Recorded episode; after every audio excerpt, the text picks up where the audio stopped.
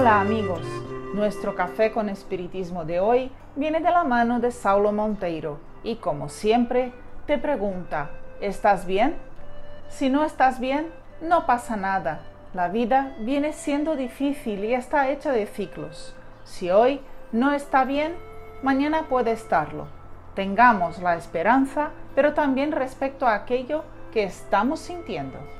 ¿Y tú? ¿Crees que nuestro viaje por el libro El Gran Enigma está pasando muy rápido? Saulo siente que está volando. Hoy llegamos al capítulo 9, que es también el último de la primera parte. Aquí, Denis hace una conclusión que reúne parte de los argumentos levantados hasta ahora, pero también toca aspectos que en general son apuntes por aquellos que contradicen la tesis espírita sobre Dios. Siempre es bueno oír quién piensa distinto de nosotros. E incluso Saulo quería empezar esta conversación de hoy haciendo una sugerencia. No leas apenas textos y libros espíritas. Busca también, a semejanza de Kardec, leer otras filosofías, incluso aquellas que se oponen al espiritismo. Eso trae una ampliación de nuestra capacidad de pensar y también ofrece un pilar para nuestras perspectivas que quedan más fuertes. Veamos un ejemplo de objeción a la idea espírita de Dios discutida por Denis en el texto que hoy vamos a ver. Dios es un ser personal o bien el ser universal, infinito. No puede ser las dos cosas, pues, como se dice, estas concepciones son diferentes y se excluyen mutuamente. De ahí las dos grandes concepciones sobre Dios, el deísmo y el panteísmo.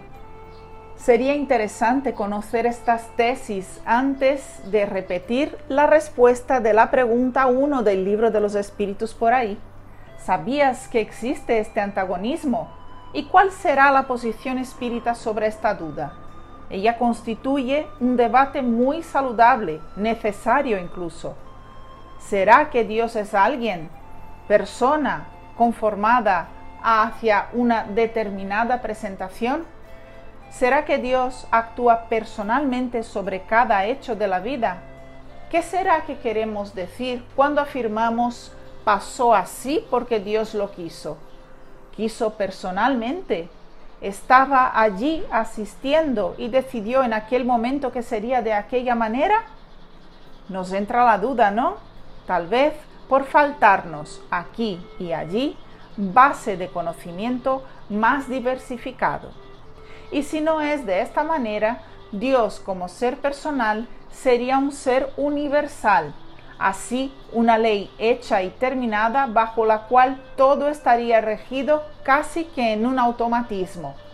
Por ejemplo, hagamos lo que queramos, todo ya está definido y ocurrirá según tiene que ser. Son preguntas, son suposiciones, ¿no? Nos dejan en duda sobre cuál es la respuesta espírita para todo esto. Denis nos alivia la mente enseñando lo siguiente. La personalidad verdadera es el yo, la inteligencia, la voluntad, la conciencia. Nada impide concebirla sin límites, es decir, infinita. Siendo Dios la perfección, no puede ser limitado. Así es como se concilian dos nociones en apariencia contradictorias. Es decir, para la doctrina espírita, amigo mío, las dos tesis presentan elementos virtuosos que conciliamos pensando en Dios como una conciencia infinita. Conciencia porque es posible ligarnos a ella por el pensamiento. Dios no es una fuerza ciega, subjetiva, impalpable a la criatura. Él existe en cuanto uno. Él es uno pero eso sin que sea un ser como nosotros, ya que es el increado. Pero esa conciencia es infinita, no se pierde, no se aumenta ni se disminuye, porque existe desde siempre, es decir, es infinita. Nada de esto soluciona exactamente todas nuestras dudas, porque nos falta aquel sentido, ¿os acordáis? Denis llega a decir que solamente penetrando el misterio del alma humana llegaríamos un día a resolver el enigma del ser infinito. Dios está en nosotros y nosotros estamos en Él. Dios es el gran foco de vida y de amor, del cual cada alma es una chispa, o mejor dicho, un pequeño foco aún oscuro y velado que contiene en estado embrionario todas las potencias, a tal punto que si supiésemos todo lo que hay en nosotros y qué obras grandiosas podemos realizar, transformaríamos el mundo, nos elevaríamos de un salto en la inmensa vía del progreso. Y es en esto que debemos concentrarnos por ahora. Somos dioses en la tierra, como afirmó Jesús. Si las nociones filosóficas son esenciales al progreso de la inteligencia de cada uno de nosotros, y por eso el espiritismo se basa totalmente en ella, por otro lado, hay algo práctico y de una profunda sensibilidad ética, moral, religiosa y si preferimos, que es la de mirar hacia adentro de nosotros mismos.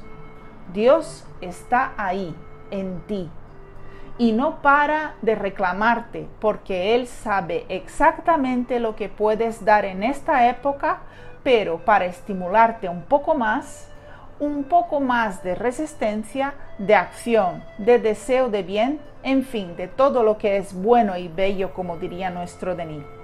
¿Qué tal si empezamos? Es porque es nuestra misión que Él, el Maestro de Tours, nos dice. Por eso diremos, elevémonos por encima de las querellas de escuelas, por sobre las discusiones y polémicas vanas elevémonos lo bastante alto para comprender que no somos más que un engranaje en la máquina ciega del mundo.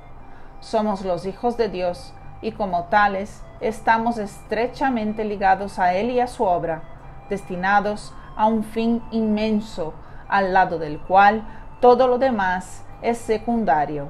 Este fin es la entrada en la santa armonía de los seres y de las cosas, que sólo se realiza en Dios y por Dios. Un fuerte abrazo a todos y hasta el próximo episodio de Café con Espiritismo.